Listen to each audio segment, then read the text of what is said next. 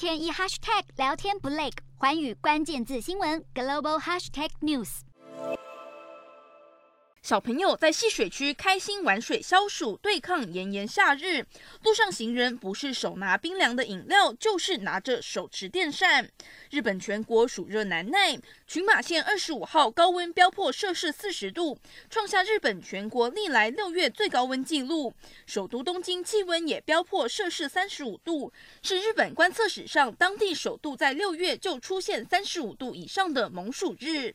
全国更有六十四个地方气温都在三十五度以上，连日高温使得各地传出灾情。三重县传出一名九十多岁长者外出买东西，不幸中暑身亡，还陆续传出有学生因为戴口罩上体育课或社团活动而中暑送医，让学校陷入防疫和防术的两难。